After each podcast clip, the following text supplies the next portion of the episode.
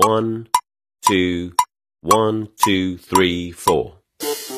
大社会，小新闻，新鲜事儿，天天说。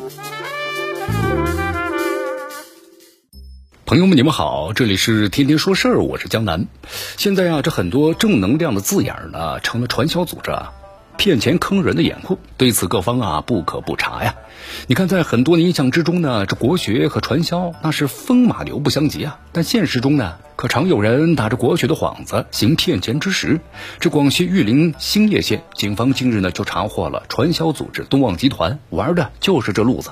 你看媒体这么报道的啊。和这个臭名昭著的中绿、一零四零等等老牌的传销组织呢，利用受害者渴望的一夜暴富的心理，编造啊排队领钱、高额回报等等谎言骗人不同。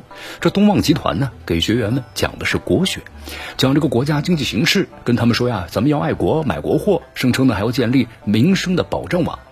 你看这传销一旦被披上了国学和爱国的外衣，只会呢更具有迷惑性了。这个传销组织的教室的墙上贴着“弘扬中华传统文化，促进国家经济”，这屋里呢挂着“公益援助、爱心传递”的锦旗，集中生活二十六天，不提呢一句交钱的事儿。这不仅啊说的动听，他们还积极的付诸实施，组织传销人员呢给社区打扫卫生，那么在各种活动当中啊当这个志愿者，组织传销人员呢唱正能量的歌曲，表演节目。你看，这相比于限制人身自由的封闭式洗脑。这传销组织东旺集团的洗脑方式，那无疑更为隐蔽。对部分老年人来说啊，这也更具杀伤力啊。很多老年人喜爱的传统文化，把他们凑在一块儿呢，集体学习，似乎能够满足不少老年人的社交需求。那么到头来呢，这样的痛点切入，也能够降低很多老年人的防范心和分辨力。瞅准需求，对症下药啊，那是精准的俘获。涉事传销组织的操作，也印证了那一句呢：现代传销的精绝之处啊。就正在于呢是精准的定位，靶向用药，能够呢细致的探查人的心理，无限放大人内心的欲望。但是有一句话这么说的：画皮再美，终究会露出啊狰狞的面目。以东旺集团的为例，是吧？打着开办的所谓传统文化学习班的幌子和志愿者服务义工的旗号，最终呢还是非常在意啊这个拉人入伙。那么其自我宣称的拯救全人类，那更是莫名其妙、荒诞至极啊！受骗上当者固然需要呢反躬自问，但是也不宜呢简单的苟责其智商余额不足，活该被骗。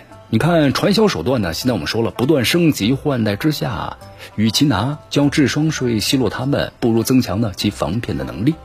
你看眼下呀，很很多正能量的字眼呢，成了传销组织啊骗钱的掩护。鉴于此的话，从官方到民间的。反传销的科普也要总结一下，这里呢新传销话术的新特点啊，从中呢拟出更具有针对性的防骗反传销的策略，跟上传销模式迭代的速度。